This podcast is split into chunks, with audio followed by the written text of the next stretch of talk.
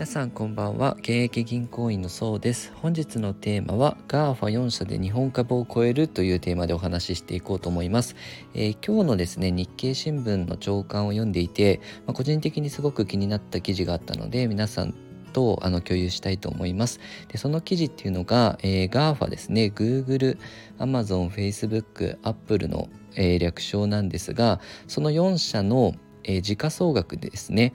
で、えっと、東証一部上場の時価総額をその4社だけで超えてしまったよっていう記事なんですけど、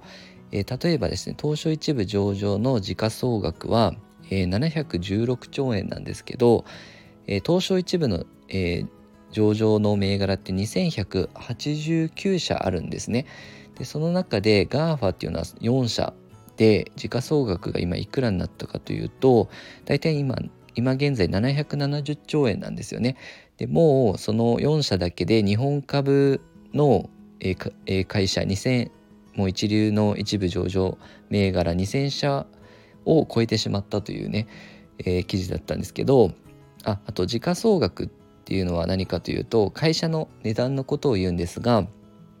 まあ、株価ですね株価かける発行済み株式数をするとその会社の値段ですね出るんですけど、まあ、それが時価総額ってやつですで、えー、GAFA4 社で日本の株式を全部買えるぐらいの、えー、規模になってきてますよということですね。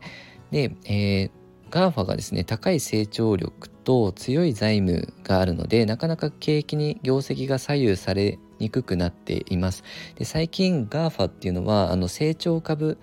の要素が強かったんですけど今守りの銘柄としても評価を受けてるんですねあのやっぱ財務基盤もしっかりしててもう安定的に成長していくのであのグロース銘柄成長株ではなくディフェンシブ銘柄としても評価を受けてるので、まあ、私この記事読んで、えー、まあ、ポートフォリオを安定させるなら GAFA は入れておくことは大事なのかなと思いました。ぜひ海外の株式にも分散投資してみましょう。えこのように資産運用に役立つ情報を定期的に配信してますので、よかったらチャンネルの方フォローよろしくお願いいたします。ご視聴いただきありがとうございました。